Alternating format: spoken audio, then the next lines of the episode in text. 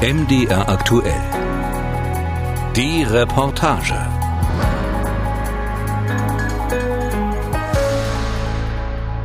Es ist 13 Jahre her, dass Deutschland das letzte Mal die Ratspräsidentschaft der EU innehatte. 13 Jahre, die von Krisen geprägt waren, Finanzen, Migration, Corona. Und in denen sich viel verändert hat, auch in den Strukturen der EU. Eins aber ist geblieben. Damals wie heute heißt die Bundeskanzlerin Angela Merkel. Das ist eine Aufgabe, auf die ich mich sehr freue und auf die sich die ganze Bundesregierung sehr freut.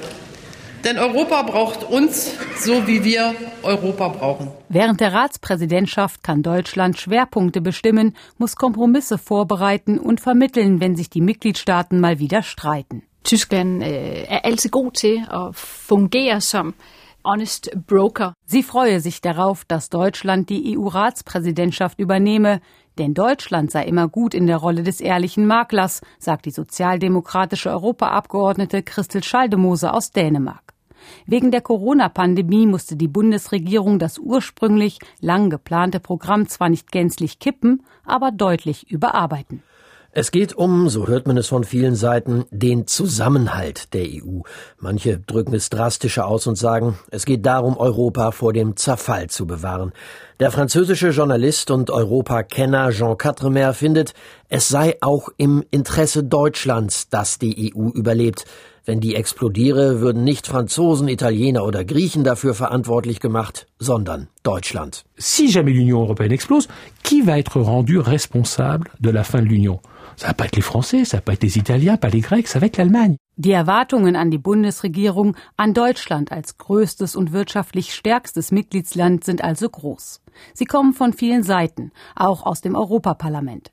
Dort sitzt der Südtiroler Herbert Dorfmann für die konservative Europäische Volkspartei. Diese Länder, Italien vor allem, erwarten sich, dass es mit dem Recovery-Plan jetzt schnell geht. Mit dem Wiederaufbauplan nach der Corona-Pandemie also, den die EU auf den Weg bringen will. Der Niederländer Bas Eickhout von den Grünen findet, dass das angestrebte Klimagesetz in den Plänen der Bundesregierung nicht so präsent ist. In diesem Punkt brauche sie noch einen Schub in die richtige Richtung. And this is just one of the examples where we feel that the German presidency still needs a push in the right direction. All diese Erwartungen machen dem deutschen EU-Botschafter in Brüssel, Michael Klaus, ein bisschen Sorge. Als es derartig viele und hohe Erwartungen sind, dass ich manchmal die Sorge habe, dass wir dem nicht ganz gerecht werden können. Brüssel Mitte März. Auf einmal ist alles anders. Quasi unvorbereitet muss die Europäische Kommission erkennen, dass sich das Coronavirus in vielen Mitgliedstaaten der EU mit einer zunehmend rasanten Geschwindigkeit ausbreitet. Allein in Deutschland hatten sich zu dem Zeitpunkt mehr als 5000 Menschen mit Covid-19 infiziert. In Spanien vervierfachte sich die Zahl der Ansteckungen innerhalb einer Woche. 100.000 waren es in Italien, Europas Corona-Epizentrum. Ursula von der Leyen, die Präsidentin der EU-Kommission, registrierte einen panikartigen Zustand in den europäischen Staaten und musste zusehen, wie auf einmal nationale Reflexe wieder die Oberhand gewannen. Und dann die Grenzschließungen. Selbst kleinere EU-Länder mit weniger steilen Infektionsraten schotteten sich ab. Dänemark machte quasi über Nacht seine Grenzübergänge dicht.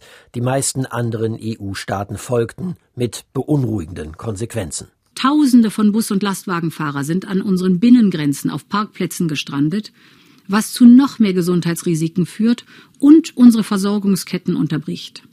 In diesem Moment der Krise ist es äußerst wichtig, dass unser Binnenmarkt reibungslos funktioniert. Der Binnenmarkt. Manche sprechen von Europas größter Errungenschaft, dem quasi allen Europäerinnen und Europäern offenstehenden und grenzenlosen Raum, um miteinander Geschäfte zu machen, frei zu reisen, sich anzusiedeln, eine Existenz aufzubauen. Bei geschlossenen Grenzen kann davon auf einmal keine Rede mehr sein. Die um sich greifende Corona-Pandemie legt offen zutage, wie zerbrechlich Europa ist, wenn es drauf ankommt. Die ersten Reflexe, auch unsere eigenen, waren eher national und nicht durchgehend europäisch.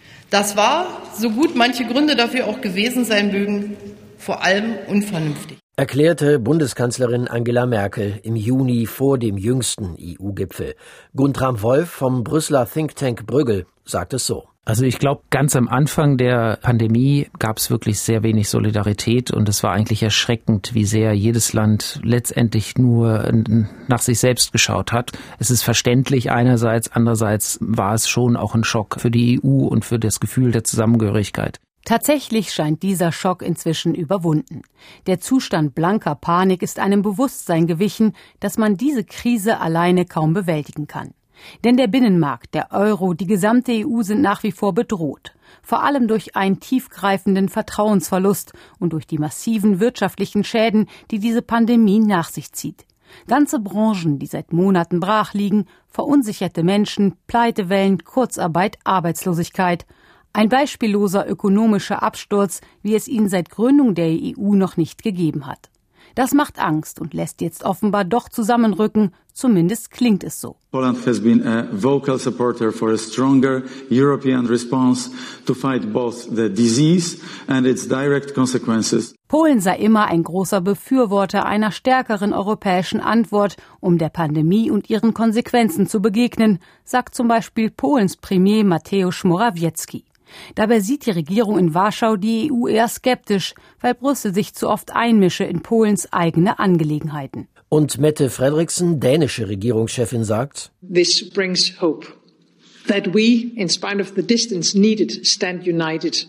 No country, no company and no organization can win this battle alone. Niemand wisse, wann dies alles vorbei sein werde. Das mache Hoffnung, dass man nun zusammenhalte. Kein Land, kein Unternehmen, keine Organisation könne diese Krise alleine lösen.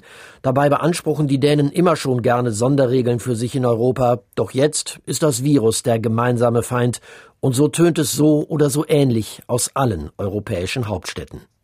Trotzdem sind das zunächst einmal nur große Worte. Wenn jetzt Deutschland die EU-Ratspräsidentschaft übernimmt und damit im Kreis der 27 in eine Vermittlerrolle schlüpft, dann wird es vor allem darum gehen, aus solchen Worten gemeinsames politisches Handeln in Europa zu machen. Denn das eine ist es, Gemeinsamkeit zu beschwören, das andere, wirklich solidarisch zu sein. Vor allem den EU-Staaten gegenüber, die Corona am härtesten getroffen hat. Eine starke und schnelle europäische Reaktion auf die beispiellose Wirtschaftskrise durch das Virus verlangt Italiens Premier Giuseppe Conte, dessen Land schon vor Corona ökonomisch schwer angeschlagen war. Während Deutschland, die Niederlande oder Österreich aus eigener Kraft viel Geld in die notleidende Wirtschaft pumpen können, um das Schlimmste abzufedern, ist das für einige südeuropäische Staaten schlicht unmöglich. Das kann Europa in eine gefährliche Schieflage bringen, weil einige Staaten zügig aus der Krise herauswachsen, andere aber praktisch gar nicht. Am Anfang der Krise machte bereits das Szenario südeuropäischer Staatsbankrotte in Brüssel die Runde, was der deutsche Klaus Regling, Chef des Euro-Rettungsfonds ESM, so formulierte. These are dramatic times and all that will have significant consequences for the economy of the euro area. Das seien dramatische Zeiten mit signifikanten Konsequenzen für die Eurozone. Das Vertrauen in den Euro und in den Binnenmarkt drohe international massiven Schaden zu nehmen, wenn man nicht gegensteuere. Immerhin, die EU schnürte innerhalb von nur wenigen Wochen gemeinsam ein erstes gut 500 Milliarden schweres Rettungspaket mit Geld aus dem Euro-Rettungsfonds, zusätzlichen Krediten der Europäischen Investitionsbank und einem europäischen Kurzarbeiterprogramm. Aber es war klar, das würde nicht reichen, es würde mehr Solidarität brauchen. Und deshalb wurde und wird über das diskutiert, was man in Brüssel Recovery Fund nennt, einen europäischen Nach-Corona-Wiederaufbaufonds, für den die EU zum ersten Mal in ihrer Geschichte gemeinsam Schulden machen will. Guntram Wolf vom Brüggel-Institut. Inzwischen ist doch einiges in Bewegung gekommen. Das gemeinsame Geld, was man sich gemeinsam an den Kapitalmärkten leiht, ist ein Element der Solidarität. Aber klar ist auch, wir bleiben weiterhin doch eine Gruppe von Nationalstaaten, die vor allem in heimischen politischen Kategorien argumentiert und diskutiert. Und Deutschland muss das organisieren und moderieren in dieser Ratspräsidentschaft und am Ende zu einem Ergebnis führen, dem Wiederaufbaufonds. Die Bundesregierung selbst hat Vorarbeit geleistet und zusammen mit Frankreich eine Grundstruktur für einen solchen Fonds vorgeschlagen. Dabei ist sie über ihren eigenen Schatten gesprungen. Denn nachdem sie sich gemeinsam europäischen Schulden immer in den Weg gestellt hatte, will sie diese zum Abfedern der Corona-Folgen jetzt möglich machen. 500 Milliarden Euro sollen es sein. Geld, das als Zuschuss vor allem nach Italien oder Spanien fließen soll. Überall dahin, wo Corona die Wirtschaft besonders hart trifft und um ein Zerbrechen des Binnenmarktes zu verhindern. Deutschland und Frankreich ziehen also erstmals seit langem wieder an einem Strang in Europa. Corona hat sie quasi dazu gezwungen. Klar ist aber, einige kleinere Staaten in Europa wollen diesen Fonds nicht, jedenfalls nicht so weil sie fürchten, dass einige Länder das Geld daraus nicht benutzen, um ihre Wirtschaft für die Zukunft auf Kurs zu bringen, sondern einfach zum Stopfen von Haushaltslöchern. Es müssen natürlich in den Ländern, die bisher schon Probleme hatten, ihr Budget unter Kontrolle zu halten, notwendige Reformen stattfinden. Österreichs Bundeskanzler Sebastian Kurz erzielt auf Italien. Neben Österreich sind es die Niederlande, Schweden und Dänemark, die sich gegen den deutsch-französischen Vorschlag und gegen den der EU-Kommission stemmen, die nicht nur 500, sondern sogar 750 Milliarden Euro gemeinsame europäische Schulden möchte. Next Generation Europe nennt die Kommission ihre Initiative, damit die kommende Generation durch Corona keine verlorene sein wird. Die dänische EU-Parlamentarierin Christel Schaldemose erklärt die dänische Skepsis. Solidarität sei keine Einbahnstraße, sagt sie. Das Geld aus Brüssel dürfe es auf keinen Fall als Zuschuss geben, sondern allenfalls als Kredit. At solidaritet i Europa også kan vende sig om, for det er også at være solidarisk med Europa og sørge for at bringe orden. Man könne Solidarität nämlich durchaus auch so verstehen, dass alle, die Solidarität von Europa verlangten, auch selbst solidarisch gegenüber Europa seien und deshalb ihre Wirtschaft in Ordnung bringen müssten, meint die Sozialdemokratin. Und das gelte auch für Italien. L'Italia è pronta e noi auspichiamo che anche l'Europa lo sia e approvi il Next Generation EU il prima possibile. Italien sei bereit, erwarte aber auch, dass Europa bereit sei und den Wiederaufbaufonds Next Generation so schnell wie möglich auf den Weg bringe. So sieht es die italienische EU-Parlamentarierin Irene Tinagli, ebenfalls Sozialdemokratin. Solidarität auf die eine oder die andere Weise und dazwischen Deutschland als Vermittler. Ich glaube, der Weg für eine Einigung ist letztendlich äh, geebnet worden durch den gemeinsamen deutsch-französischen Vorschlag zu diesem Wiederaufbaufonds. Ich glaube, das ist eigentlich das entscheidende Datum gewesen. Sagt der deutsche Botschafter bei der EU, Michael Klaus, mit diplomatischem Optimismus. Es wird eine Riesenaufgabe, denn am Ende müssen auch die Osteuropäer mit ins Boot geholt werden. Und auch wenn sie sich bisher öffentlich in dem Streit zurückhalten, sie werden auch etwas bekommen wollen aus dem großen europäischen Corona-Rettungstopf. Bevor das Coronavirus Europas Wirtschaft in Schockstarre versetzte, stand ein anderes Thema ganz oben auf der Brüsseler Agenda. Der Green Deal. Der klimafreundliche Umbau der Wirtschaft sollte das Vorzeigeprojekt für Kommissionspräsidentin Ursula von der Leyen werden. Aber jetzt ist die Krisenbewältigung in den Mittelpunkt gerückt. Und Klimakommissar Franz Timmermans bekam immer mehr Protestmails von Industrievertretern aus ganz Europa. Der Tenor, in der Corona-Krise müsse der Klimaschutz pausieren. Timmermans widerspricht. Wenn wir aus dieser Krise rauskommen wollen, dann müssen wir viel, viel investieren. Das wird auch zu mehr Schulden führen. Wer wird denn diese Schulden tragen? Das sind doch unsere Kinder und Enkelkinder.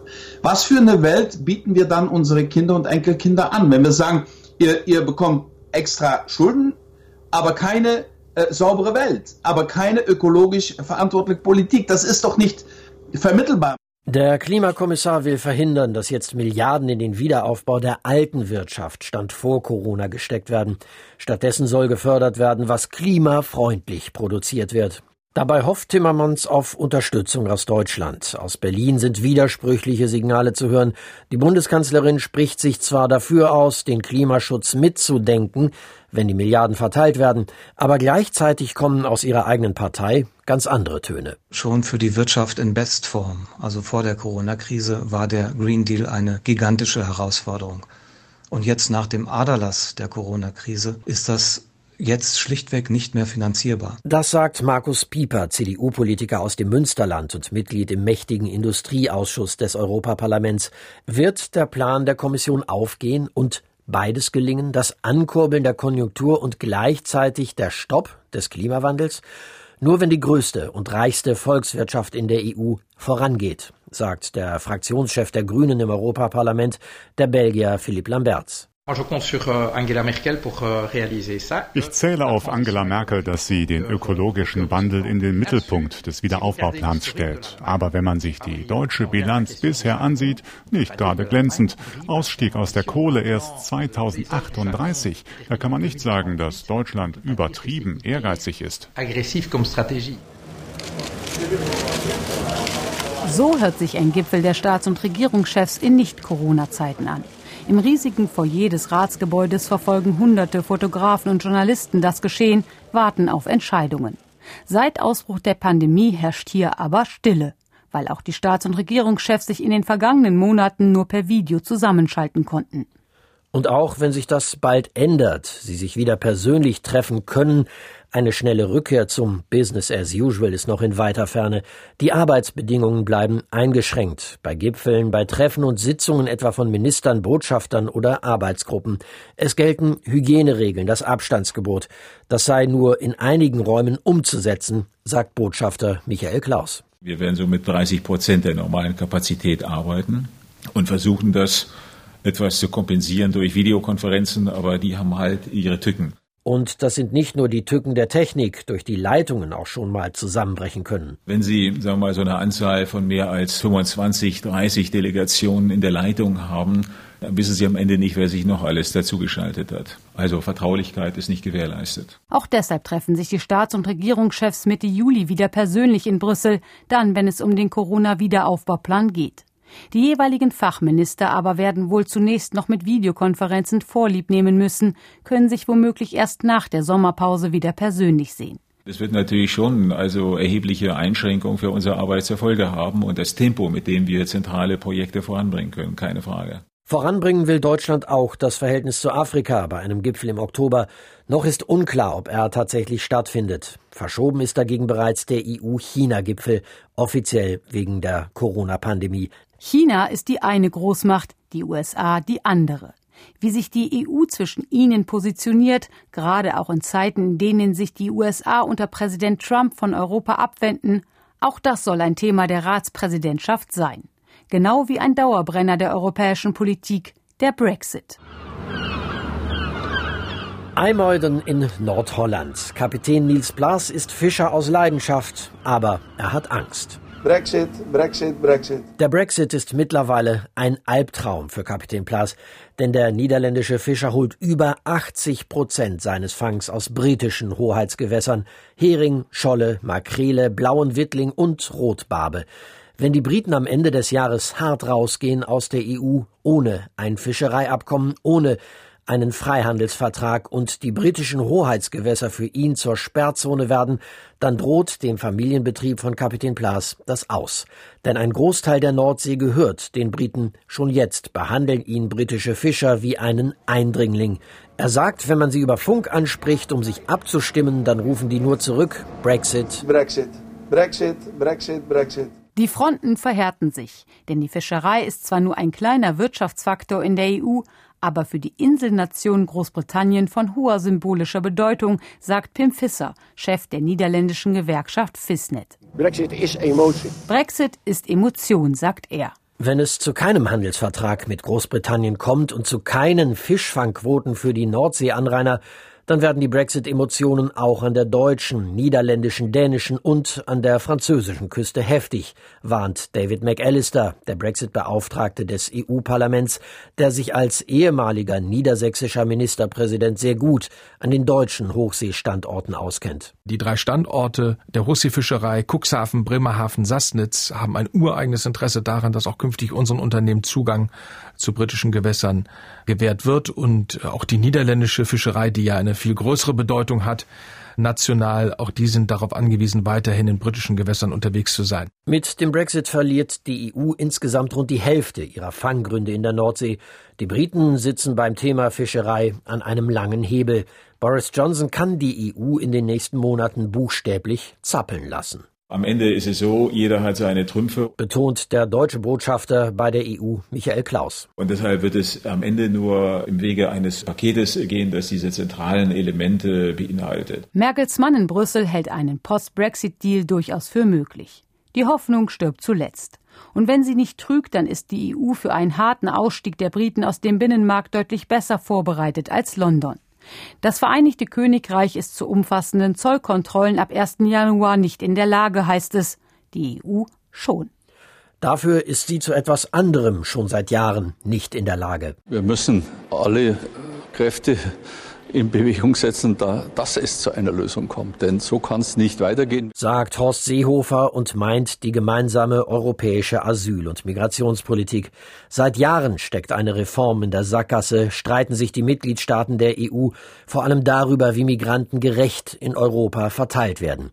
Der Innenminister will das heikle Thema nach eigenen Worten zu einem Schwerpunkt der deutschen Ratspräsidentschaft machen, was den grünen Europaabgeordneten Erik Marquardt freuen dürfte. Man muss sich auch klar machen, dass man auf der Weltbühne nicht bestehen kann, wenn man Leuten wie Erdogan signalisiert, er muss nur zehn Schlauchboote aufblasen und dann hat man eine große Krise in Europa. Ich glaube, da haben alle ein Interesse daran, dass man ein robustes, menschenwürdiges Asylsystem hat und ich erwarte auch von der deutschen Bundesregierung, dass sie das jetzt weiter vorantreibt in der Ratspräsidentschaft. Horst Seehofers Position ist bekannt. Asylbewerber sollen an der Außengrenze überprüft werden. Ob es eine Asylberechtigung dem Grunde nach gibt, dass dann die Personen, die eine Asylberechtigung haben, verteilt werden in Europa und diejenigen, die keine Berechtigung haben, eben von der Außengrenze Europas in ihre Herkunftsländer zurückgebracht werden. So, das ist die Linie, sollen grundsätzlich weniger Migranten in die EU einreisen. Bevor die Mitgliedstaaten detailliert über eine Reform der Asyl- und Migrationspolitik reden,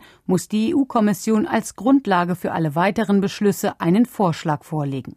Das Konzept aber lässt, auch wegen der Corona-Krise, seit Monaten auf sich warten. Auch deshalb geht kaum jemand davon aus, dass es bis zum Ende der deutschen Ratspräsidentschaft einen großen europäischen Asylkompromiss geben wird. Dieses Ende wird in sechs Monaten sein. Sechs Monate, in denen die deutsche Ratspräsidentschaft neben den Top-Themen wie Finanzen, Brexit oder Klima noch einiges mehr auf der Agenda hat. Der deutsche Botschafter bei der EU, Michael Klaus, aber würde in einem halben Jahr vor allem dann zufrieden sein, wenn es der EU gelingen würde, die Pandemiefolgen zu überwinden. Das macht sich besonders fester an dem Thema mehrjähriger Finanzrahmen und dieser Wiederaufbaufonds. Wenn es uns gelingt, das über die Hürden zu bringen, dann ist das ein riesiger Erfolg. Und wenn es uns dazu noch gelingt, den Brexit abzuschließen, dann würde ich sagen, dann waren wir sehr erfolgreich.